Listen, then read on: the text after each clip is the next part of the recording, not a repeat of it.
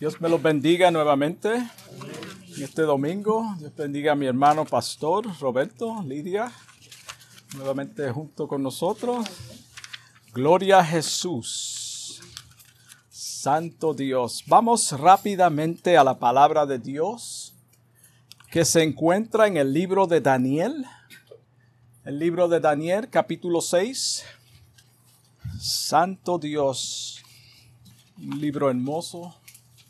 Libro profético. Daniel capítulo 6. Y vamos a estar leyendo los primeros tres versículos. Daniel 6, capítulo 6, versículo 1, 2 y 3. Gloria a Jesús.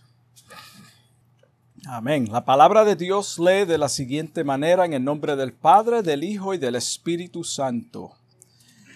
Pareció bien a Darío constituir sobre el reino 120 sátrapas que gobernasen en todo el reino, y sobre ellos tres gobernadores, de los cuales Daniel era uno, a quienes estos sátrapas diesen cuenta para que el reino fuese perjudicado.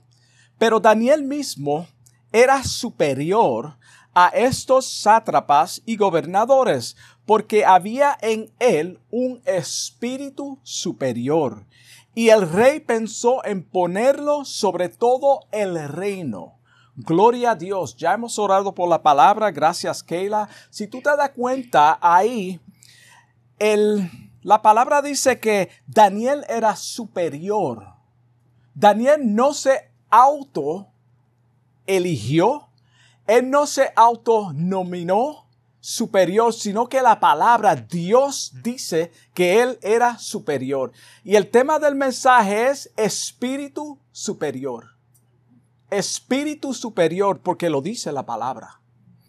Y en los últimos versículos del capítulo 5, vimos la semana pasada cómo terminó la historia de la cabeza de oro, o sea, Babilonia So ahí fue donde terminó el imperio babilónico. Ahora vamos a entrar en la potencia mundial del pecho y brazos de plata bajo Darío de Media. De Media. Acuérdate que son diferentes imperios que explicamos al principio. Este, este tomó el reino, este Darío tomó el reino. El versículo último o el penúltimo del capítulo 5 dice que siendo de 62 años, so cuando él comenzó a reinar tenía esa edad.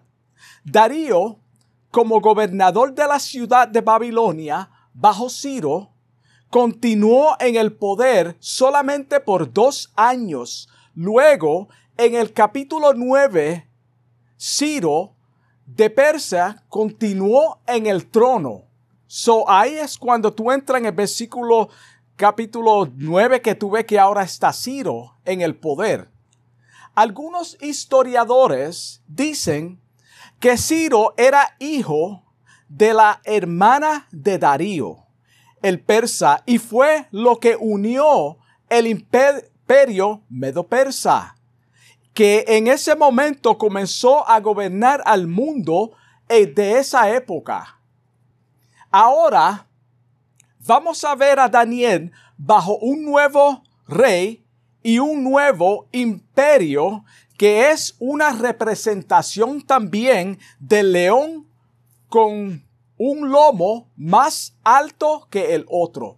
So ahora acuérdense que estamos transicionando de un imperio a otro. ¿Se acuerdan de la estatua que, que, vio este Nabucodonosor en sueño y Daniel en los próximos versículos cuando tuvo un sueño? Ya explicamos que Persia sería más fuerte que Medo, por eso el oso es visto con un lomo más alto que el otro.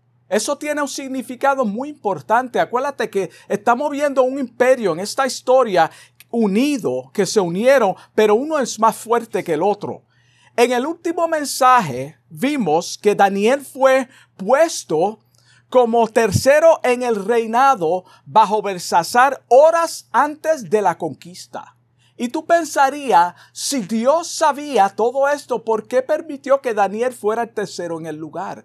Había siempre o hay siempre un propósito en lo que Dios hace. Dios permitió, Él sabía era el tiempo ya de Besasar cesar el, su reinado y el imperio de Babilonia. Por lo tanto, Daniel jugaba un papel muy importante. Por eso fue Dios quien lo colocó en esa posición, sabiendo que iban a ser conquistados. Algunos historiadores dicen que fueron tres horas antes de suceder todo esto.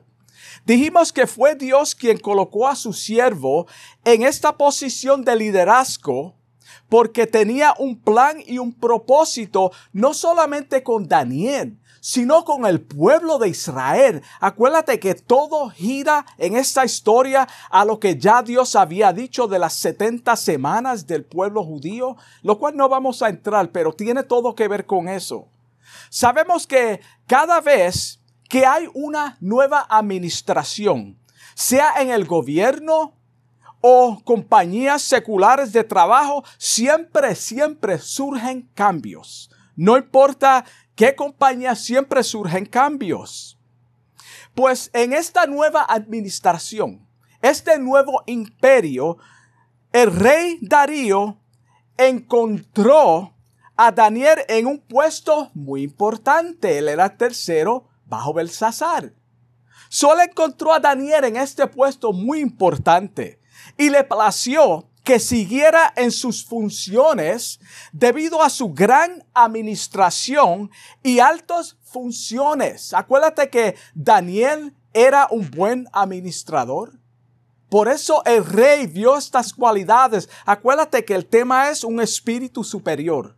Dice el versículo 3 que Daniel era superior a los demás sátrapas y gobernadores. Un sátrapas eh, puede ser un lo que conocemos por sheriffs. Pero estos sátrapas también eran unos gobernadores que gobernaban ciertas regiones y muchos de ellos eran con mano fuerte porque tenían que velar los intereses del gobernador. Acuérdate que el gobierno, el gobernador, no puede estar en todos sitios. Y cuando tú abarcas un imperio enorme, pues tú tienes que delegar y poner personas que gobiernen en ciertas áreas. Y esto también funciona en lo eclesiástico y no importa en qué ámbito.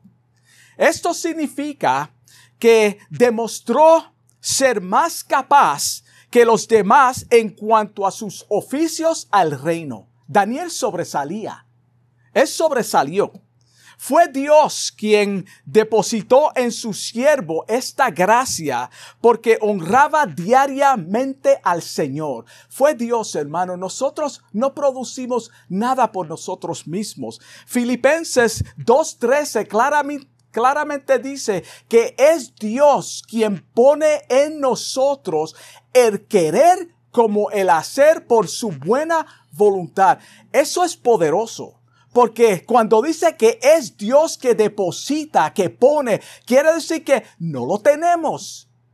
Y todo es para su voluntad. eso tiene que ser algo importante en nuestra vida, que todo lo que hagamos, no importa lo que sea, que honre a Dios, que Dios sea visto en cada paso que nosotros demos, en cada momento que nosotros demos un paso, Él debe ser reflejado en nuestras vidas. Es decir, Daniel tenía una relación íntima de oración. Daniel era un hombre de oración. Cuando somos fiel a Dios, o fieles a Dios, en nuestra vida personal diariamente, Él nos bendice de distintas maneras y nos usa como vasos para su gloria. No tenemos que aparentar lo que no somos. Dios es quien habla y testifica a nuestro favor, porque acuérdate que estamos representándolo a Él aquí en la tierra. Romanos 8:16 claramente dice que el Espíritu mismo, el Espíritu de Dios, el Espíritu mismo da testimonio a nuestro espíritu de que somos hijos de Dios. Por lo tanto, no tenemos que decir somos hijos de Dios. Dios testifica a nuestro favor. Dios testificó a través de, del, al Hijo, a través del Espíritu Santo cuando fue bautizado. Fue Dios. El Espíritu mismo da testimonio. Él es quien recompensa en público aquellos que son fieles. Él es quien recompensa en público a sus hijos. Mateo 6, 6 dice, mas tú cuando ores, entra en tu aposento y cerrada la puerta, ora a tu Padre que está en secreto y tu Padre que está en secreto o que ve en secreto te recompensará en público. Ahora, que quede claro, no podemos hacer las cosas para que Dios nos recompense en público. Es algo que Él hace porque Él habita dentro de nosotros. Por lo tanto, Él va a ser reflejado. El Señor estaba recompensando a su siervo Daniel en público a través de todos estos años. Acuérdate que Daniel vino a Babilonia, se cree que era de 17 años. No vamos a entrar en un debate de qué edad tenía, pero era un, un muchacho joven. Tú y yo, como hijos de Dios, tenemos su gracia tú y yo que hemos nacido de Dios tenemos esa misma gracia y dentro de nosotros mora la presencia de Dios a través del Espíritu Santo. Eso no es cualquier cosa, hermano. Mira cómo dice Primera de Juan capítulo 2 versículo 20. Pero vosotros, vosotros, no solamente Daniel, todos los que aceptan a Cristo de todo corazón y han nacido de nuevo, tenemos la unción del santo. Eso es lo que dice el versículo. Y conocéis todas las cosas. Las escrituras también dicen en, el, en Juan capítulo 14, versículo 17, que tenemos el Espíritu de verdad, a quien el mundo no puede recibir, porque no le ve ni le conoce. Pero vosotros sí le conocéis. Y aquí este, está la clave. ¿Por qué le conocemos? Porque mora en vosotros y estará en vosotros. Cuando dice estará en vosotros, es un verbo, una acción continua. Es continuo, no cesa. So él estará dentro de nosotros. El rey Darío vio en el Espíritu de Dios en Daniel a través de sus buenas cualidades. Por lo tanto, lo puso sobre todo el reino. Acuérdate que entró una nueva administración. Tú estás en un cargo ya en esta posición, pues me gustan tus cualidades. Dios testifica a favor tuyo. Dios te ha puesto, puesto en gracia. Por lo tanto, te voy a ser número uno en mi reinado se cumple la palabra de Dios cuando dice en Deuteronomio capítulo 28 versículo 13, y esto es refiriéndose al pueblo judío, te pondrá Jehová por cabeza y no por cola. Date cuenta, los judíos no son cola en el tiempo actual. Y estarás encima solamente y no estarás debajo si obedecieras los mandamientos, mandamientos de Jehová tu Dios, que yo te ordeno hoy para que los guardes y los cumplas. Gloria a Dios. Mientras te mantenga fiel al Señor, Él respaldará, te respaldará donde quiera que vayas. No importa si es en lo secular o en lo eclesiástico. Es el Espíritu de Dios a través que, que, es reflejado a través de nosotros.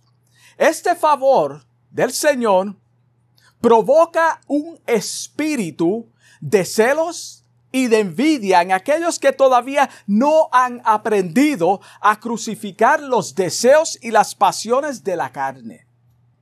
Cuando Dios pone a una persona en gracia, se levantan personas que van a buscar la, manera de desacreditarte. Van a buscar la manera de, dañar tu testimonio. Mira cómo dice Gálatas capítulo 5, 5, 21, o perdón, Gálatas 5, 21, menciona entre algunas de esas cosas que están en esa lista, léalo en su casa, el celo y la envidia. Eso es lo que menciona, el celo y la envidia.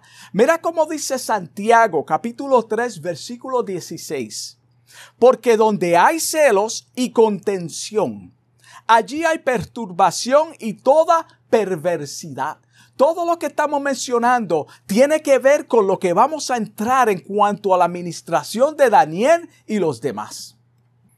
Esto fue lo que sucedió con los demás oficiales del imperio.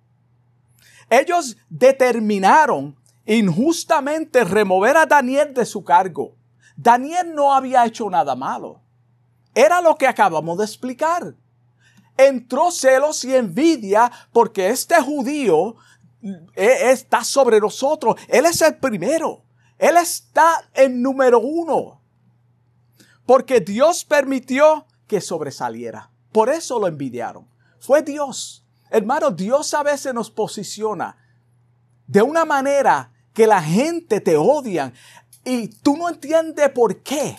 No podemos tratar de complacer a todo el mundo, hermano. No podemos tratar de complacer a todo el mundo. El siervo de Dios era luz que brillaba donde quiera que él iba. Daniel representaba a Cristo desde su niñez, desde su juventud y ahora como anciano en esta historia.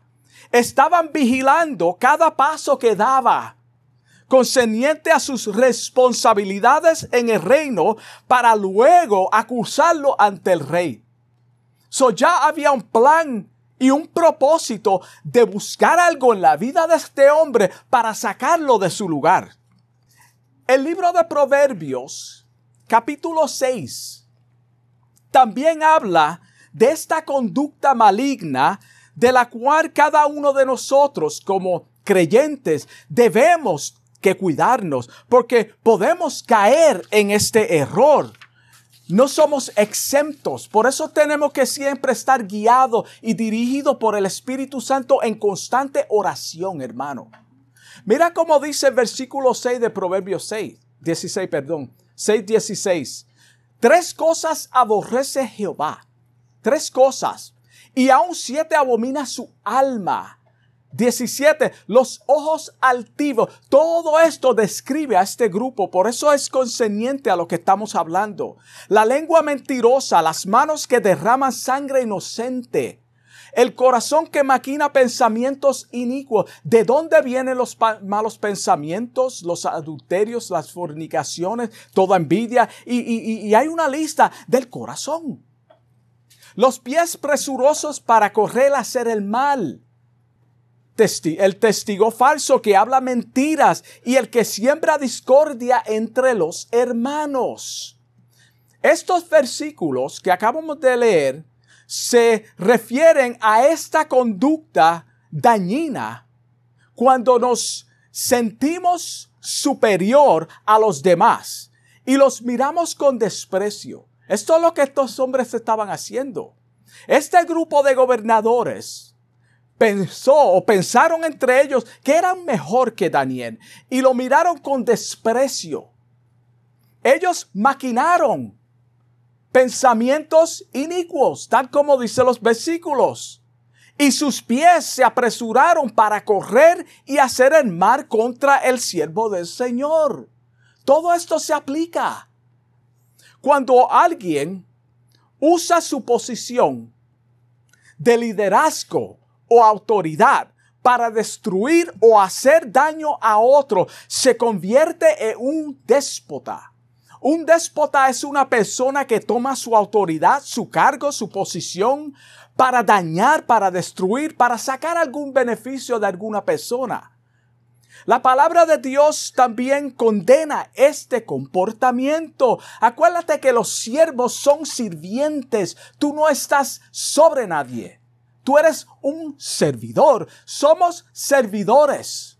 Miqueas 2:1 claramente dice: Hay de los que en sus camas piensan iniquidad y maquinan el mal, y cuando llega la mañana lo ejecutan porque tienen en sus manos el poder.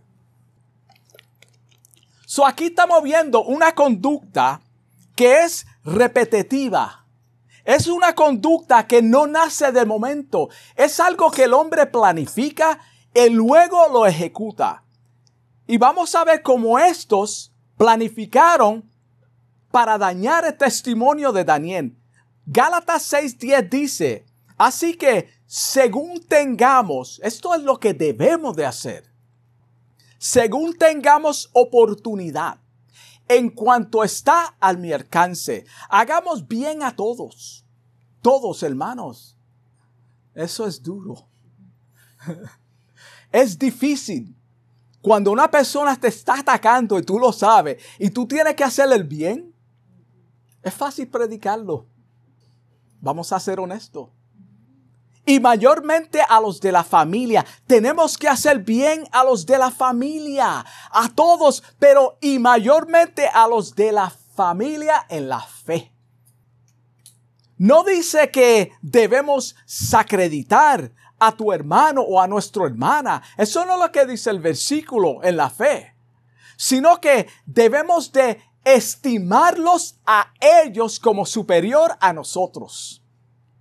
Eso, es, eso también es difícil. Cuando tú sabes que la persona no es una persona que tiene buena intención con, eh, en cuanto a ti, pero tú tienes que hacerle bien y estimarlo por encima de ti. Unos de los mandamientos claramente dicen en Éxodo capítulo 20, versículo 16, no hablarás contra tu prójimo falso testimonio. No hablarás contra tu prójimo falso testimonio. Ahora, ellos no estaban hablando falsedades de Daniel, y lo vamos a ver más adelante. Daniel era irreprensible. Por lo, por lo tanto, estos se reunieron entre ellos mismos con la intención de buscar alguna falta o falla en el siervo de Dios. Cuando van a dañar tu testimonio, cuando una persona habla de ti, tú no estás presente. Ellos se aseguran que tú no estés en el salón. Pero no encontraron nada debido a su fidelidad al Señor. Ellos estaban buscando algo. Vamos a sentarnos en sillas de escarnecedores y vamos a sacreditar a este hombre. Vamos a ver qué podemos hallar en este hombre. Él tiene que tener algún mal. Pero la Biblia dice que era irreprensible. Ellos mismos, ellos mismos confesaron en el versículo 5 de ese capítulo 6 de Daniel. Eh, mira cómo dijeron, no hallaremos contra este Daniel ocasión alguna para acusarle. ¿So era reprensible o no? ¿Era superior o no? Ellos mismos sabían, no hay nada. Si no, lo hallaremos contra él en relación con la ley a su Dios. Ahí es donde podemos cogerlo. Sabemos que Él es fiel. Él no va a negar al Señor. Él no va a abandonar al Señor. Ahí es donde podemos atraparlo. Ellos cambiaron la estrategia. Cambiaron la estrategia. Sabían que el siervo de Dios nunca iba a comprometer la, la, la, la fidelidad de él hacia Dios. Ellos lo sabían ellos sabían que los valores de Daniel no iban a ser comprometidos. Tuvieron que mentir. Ellos tuvieron que mentir y sembrar discordia entre el rey y Daniel. Pero dijimos que no mintieron. Pero aquí mintieron y lo vamos a probar por la misma palabra de Dios. ¿En, en, qué, ¿En qué mintieron? En la pregunta, el versículo 7. Miren el versículo 7. Dice, todos los gobernadores de reino, todos los gobernadores de reino. Acuérdate que Daniel es número uno sobre todos ellos, magistrados, sátrapas, príncipes y capitanes han acordado por consejo que promulgues un edicto real y lo confirmes todos. Que cualquiera que en el espacio de 30 días demande petición de cualquier otro dios o hombre fuera de ti, oh rey, sea echado en el foso de los leones. Si hacemos una reunión y decimos, no faltó nadie, y todos hemos acordado que vamos a hacer esto, Hermano, eso es una mentira porque faltó alguien. Ellos intencionalmente planificaron esto. Mira hasta dónde llega la maldad del hombre. Ellos se aseguraron que Daniel no estuviera en esta reunión. Ellos lo excluyeron. Acuérdense que dije cuando van a hablar de ti, dañar tu tú no estás presente. Todo el mundo sabe algo de ti, tú no sabes nada. Y te están mirando de una forma, ¿qué, qué le pasará a fulano de tal? Y tú estás ajeno de lo que está pasando. Él fue excluido porque él era la víctima del ataque. Por eso él no estaba presente. Si hubiera estado presente Daniel, nunca hubiese consentido a este decreto. Daniel nunca hubiese consentido a este decreto. Daniel conocía el primer mandamiento que dice, no tendrás dioses ajenos delante de mí. Daniel era un judío. Él vivió en la época de la antigüedad. Todavía no estaba, hermano, en Nuevo Testamento. Y eso se encuentra en Éxodo capítulo 20, versículo 3. Estos farsantes quisieron hacer a Darío oficialmente un dios por 30 días para que todo el imperio, incluyendo a Daniel, lo adoraran como un ser divino. Acuérdense que los emperadores, esto es historia, en aquel tiempo, ellos buscaban gloria, ellos eran divinos según ellos y según los pueblos. Por eso tú veías tantas estatuas que todavía en el tiempo de hoy existen de los emperadores, porque ellos se creían dioses, ellos se creían superiores, ellos querían pleitesía, ellos querían que el pueblo los adorara a ellos. Esto era, esto no era con, esto era, perdón, con el fin de atrapar a Daniel con el fin de atrapar. Como no podemos encontrar nada, sabemos que él ora, pues vamos a hacer a Darío un Dios. Nadie puede orar. Nadie. Y Daniel consintió, según ellos. Todos ellos participaron como testigos falsos y mintieron ante el rey. Todos ellos. Sabían que el profeta Daniel oraba tres veces al día con las ventanas abiertas hacia Jerusalén. Ellos lo sabían. Esto no era nada nuevo. Daniel hacía esto durante toda su vida.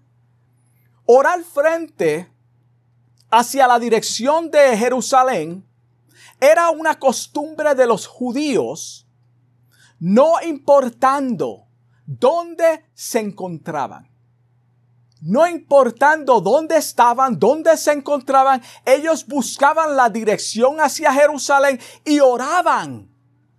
Segunda de Crónicas, capítulo 6, versículo 36 al 39, lo verifica.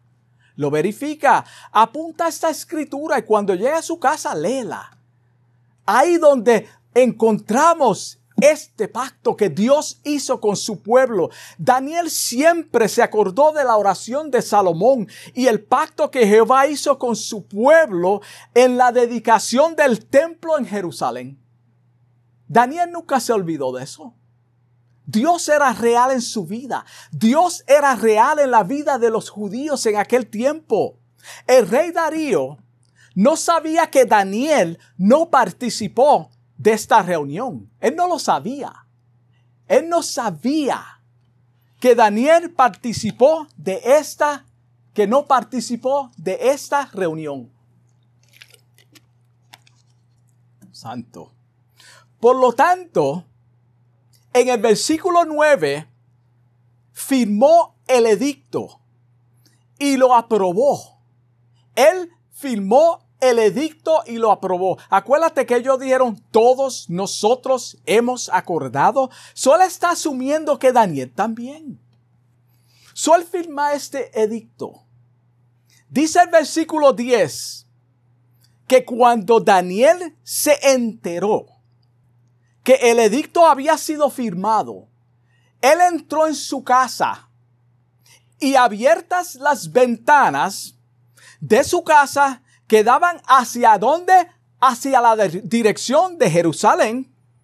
se arrodillaba tres veces al día y oraba y daba gracias a Dios como lo hacía de costumbre. Daniel no dejó de orar.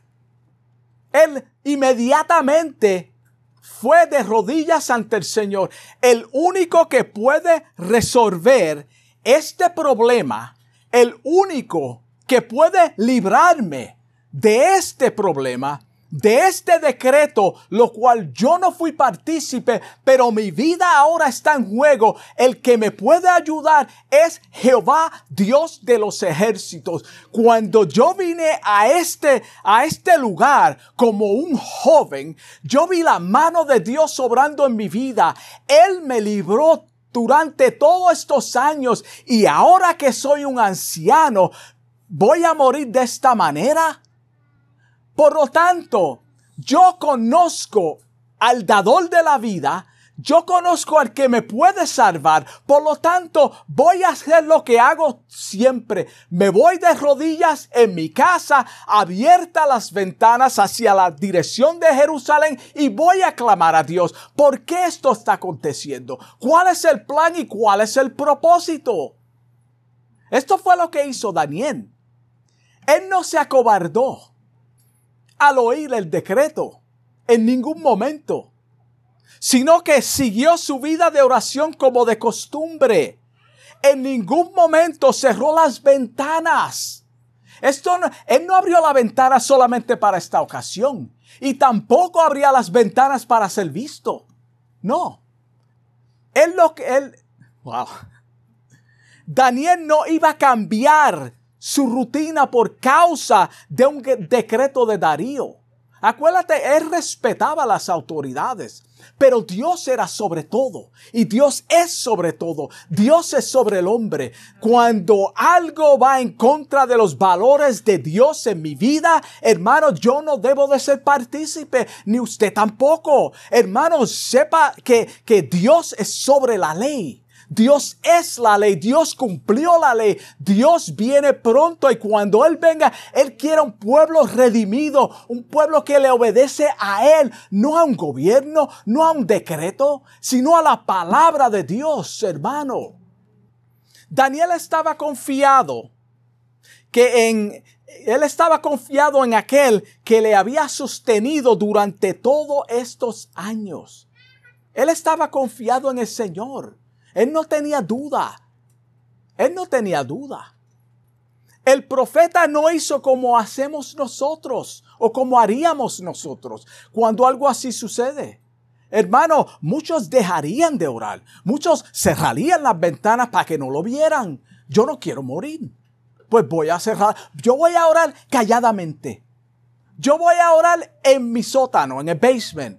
Aquí no hay basement, pero en un lugar secreto donde nadie me ve. Él estaba ya acostumbrado a pasar tiempo a solas con el Señor en oración y él no lo iba a comprometer, hermano. Él no iba a comprometer, comprometer su deidad a Dios. El punto que quiero traer es que todo cristiano, hermano, todo cristiano debe tener una vida constante de oración. Hermano, todo cristiano se ha sentado, se ha arrodillado, se ha acostado en la cama. Hermano, porque Daniel oró de rodillas no quiere decir que una persona que sea anciana y va a arrodillarse después no va a poder levantarse. Tiene que orar de rodillas. Perdón. Vamos a ser realistas, hermano. Podemos orar como quiera, hermano, en el auto, yo oro todos los días una hora de camino a trabajo y otra de regreso y, lo que oro en mi casa. Hermano, no, no, no necesariamente tenemos que estar arrodillados si no podemos. En el versículo 11 vemos que se juntaron aquellos hombres y hallaron a Daniel orando y rogando en presencia de su Dios. Acuérdate que ellos ya lo estaban vigilando, sabía que él oraba, pues ahora que hay un decreto, vamos a volver. Porque sabemos que lo vamos a ver orando, lo vamos a atrapar orando. Y cuando ellos fueron, lo vieron orando. Luego fueron donde el rey para acusar al siervo de Dios. aquí lo tenemos. Tenemos evidencia. En aquel tiempo no habían cámaras como los tenemos hoy. No habían teléfonos, smartphone que tú sacas una foto, un video donde quiera que tú estás en vivo y en todo color. No existía eso. Imagínate si lo viese en ese tiempo. Imagínate. Son 120 sátrapas. ¿Cuántos videos hubieran? Wow, mira, rey. Todo, todo con los teléfonos. Hermano, esto era algo serio. En el versículo 14, cuando el rey oyó, cuando el rey oyó el asunto, dice que le pesó de gran manera. Él le pesó, él no quería hacer esto a Daniel, él no quería hacerle daño, él apreciaba a Daniel. Acuérdate que Dios lo puso en gracia con el rey y el rey con él. Y él resolvió librar a, Daniel, resolvió librar a Daniel. Y hasta la puesta del sol trabajó para librarle. Él trató todas las maneras que estaban en su poder para librarle. Y tú dirías, pero si él es el rey, ¿por qué no lo hizo? Él tenía toda autoridad. El rey apreciaba a Daniel y lo tenía en alta estima y se dio cuenta que era una conspiración malvada contra el siervo del Señor. Pero ya había firmado el decreto. Y aquí está el punto de esto. Él ya firmó el decreto. Era costumbre de los medos persas que cuando un rey sellaba un edicto, nadie podía, lo podía revocar, ni aún el mismo rey. Por eso él estaba triste. Él no podía hacer nada por Daniel. Por lo tanto, él trató de buscar algo para justificarlo pero no encontró nada. ¿Por qué? Porque sí lo encontraron orando. Y el decreto era que nadie podía orar en 30 días a otro Dios que no fuera este hombre que se lo hicieron Dios por 30 días. Pues ahí tenía un punto válido el rey. Ese era el decreto y fue sellado. So ahí fue donde atraparon a Daniel. Esta costumbre, según ellos, de no revocar el, decreto venía de parte de los dioses, según ellos. Eran los dioses que hacían esto. Y ellos nunca estaban mal. Por lo tanto, este decreto viene de los dioses. Y ya fue sellado, so nadie lo puede revocar. Los dioses de ellos, según ellos, eran, eh, son mayor que tú, oh rey. Cuando dice que el rey trabajó hasta la puesta del sol para librarlo, era porque la ley de medos y persas decía que el mismo, que en el mismo día que alguien fuera acusado y encontrado cargos, tenía que ser sentenciado ese mismo día. Acuérdate que trabajó todo el día para librarlo antes que terminara el día, pero no encontró nada. Un espíritu superior no encontró nada. Por lo tanto, dice el versículo 16, que echaron a Daniel en el foso de los leones y fue traído una piedra y puesta sobre la puerta del foso. Hermano, Daniel fue tirado en el foso de los leones. Y esto es lo que nosotros tenemos que entender. No importa cuán cristiano tú seas o piense que seas, tú no estás ajeno, ni tú ni yo, a las pruebas a las dificultades. Nos van a pasar cosas, hermanos, pero la mano de Dios siempre está ahí. Ese es el punto. Dios se glorifica de muchas maneras, en las pruebas, en las tribulaciones. Mira lo que le pasó a Job. El rey la selló con su anillo y con el anillo de sus príncipes. Imagínate la alegría de estos hombres. Imagínate el odio que le tenían a Daniel, el celo y la envidia. Ellos rápidamente pusieron también sus sellos. El rey la selló con su anillo y con el anillo de sus príncipes, para que el acuerdo acerca de Daniel no fuese alterado. Esto está sellado, nadie puede hacer nada. La muerte es segura para Daniel. La muerte es segura. Estos leones, hermano, estos leones eran feroces y salvajes. No, no podemos pintar un cuadro que eran gatitos, hermano. Eran leones feroces y salvajes. No eran leones sin uñas ni dientes tampoco. Tenían garras y tenían dientes, colmillos. Pero Dios envió su ángel, el cual cerró la boca de los leones fue Dios, hermano. Por eso nosotros tenemos que entender, en medio de la prueba Dios está. No es que estará, Él está. ¿Por qué Él está? Porque estoy yo en la prueba. Y si yo estoy en la prueba y el Espíritu Santo de Dios mora, habita en mí, Él está en mi problema. Él está en mi situación. No que va a estar. No lo invite a tu problema. Él está. Porque habita en ti, hermano. Por eso cada paso que tú das debe ser un paso con el Señor, porque Él está en ti. Se cumple en Daniel la escritura en el Salmo 34, versículo 7, que dice que el ángel de Jehová acampa alrededor de los que le temen y lo defiende. Esa misma noche Daniel durmió tranquilo. Él durmió tranquilo con los leones, hermanos. Y muchos hacen un cuadro de, Daniel que hasta a lo mejor usó a uno o varios de los leones como almohada. No lo sabemos, hermano. No lo sabemos. Pero Daniel durmió tranquilo porque el ángel de Jehová estaba con él. Dios estaba, está con nosotros. Dios está en cada paso que tú das. Dios está en medio de tu prueba, en medio de tu angustia. Hay un propósito. Aunque tú lo veas algo negativo, Dios está obrando de alguna forma que tú todavía no entiendes. Salmo 4, versículo 8 dice, en paz. ¿Te le gusta Valeria?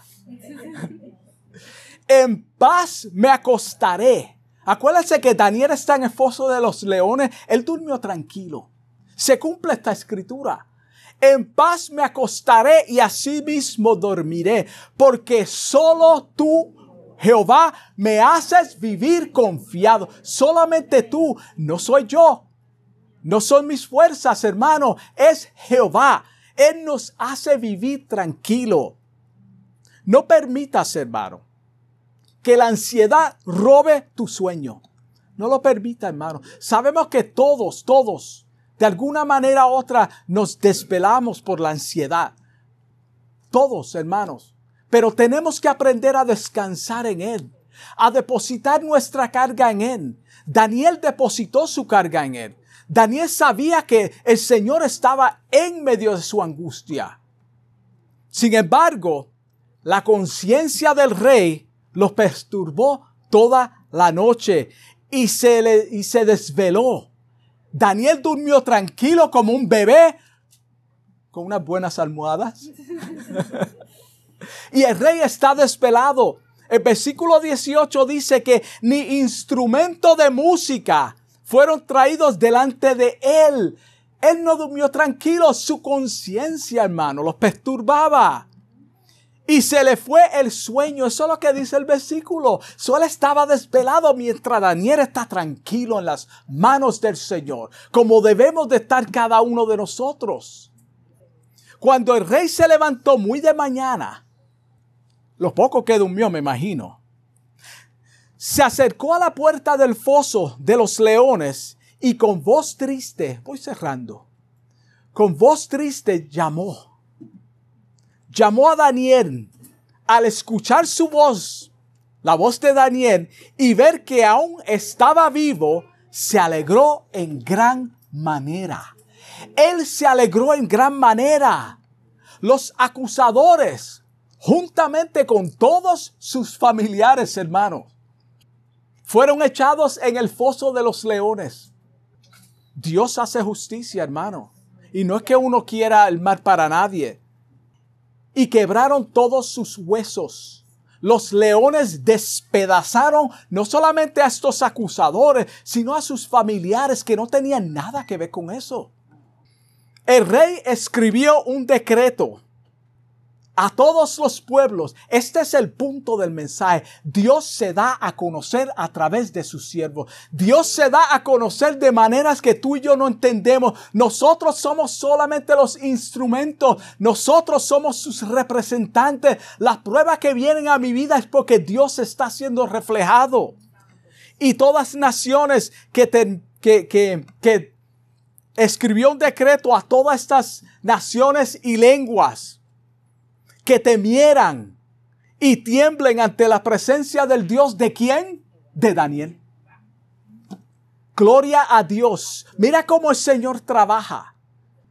Que todos, yo tengo la autoridad como rey y yo voy a escribir y sellar un decreto que todo el mundo, acuérdate que él adoraba a los dioses. Ellos eran unos idólatras, pero ahora vamos a cambiar. Nosotros vamos a adorar al rey de Daniel. ¿Por qué? Porque yo he visto la mano de Dios. Ahora yo conozco que verdaderamente el Dios de Daniel es el Dios. Es el único Dios. Él es el Salvador porque nadie puede ser librado de estos leones. Ningún ser humano. Y él vio cómo despedazaron a los demás y a sus familiares. Pues este es el Dios. Mira cómo Dios trabaja. Un espíritu superior Gloria a Dios. Dios se dio a conocer. Así como Dios está alcanzando al mundo a través de nosotros en alguna forma u otra, sea a través de las pruebas, sea a través de momentos difíciles que tú estás pasando y la persona diga, pero tú no eres cristiano, ¿por qué tú estás pasando tanta cosa? Hermano, no, dile, el Señor está conmigo. En mi prueba Él está conmigo. Jesucristo pasó peor que yo. Jesucristo fue vituperado. Jesucristo fue puesto a muerte voluntariamente. Él puso su vida. Nadie se la quitó por mí y por ti y te quiere alcanzar. Él está haciendo en mi vida para que tú me mires a mí y me hagas esa pregunta, porque el trato es contigo. Dios te quiere salvar, no importando cuál sea tu problema, cuál sea tu dificultad. El Señor está en control de nuestras vidas como hijos de Dios. Vamos a orar. Amantísimo Dios, te doy gracias, Señor, por esta palabra que tú me has dado, Señor. Te pido en el nombre poderoso de Jesús que tú te glorifiques, Señor, a través de este mensaje alguna vida, Señor. Que tú toque algún corazón, Señor, que está pasando por un momento difícil de angustia, de confusión, Señor. Aquella persona que tal vez piensa que tú no estás con ellos, Dios mío, porque están pasando por momentos difíciles, Señor. No entienden, Señor, el plan y el propósito que tú tienes en sus vidas, Señor. Te pido que tú aclares sus mentes, Padre en el nombre de Jesús te doy gracias. Amén.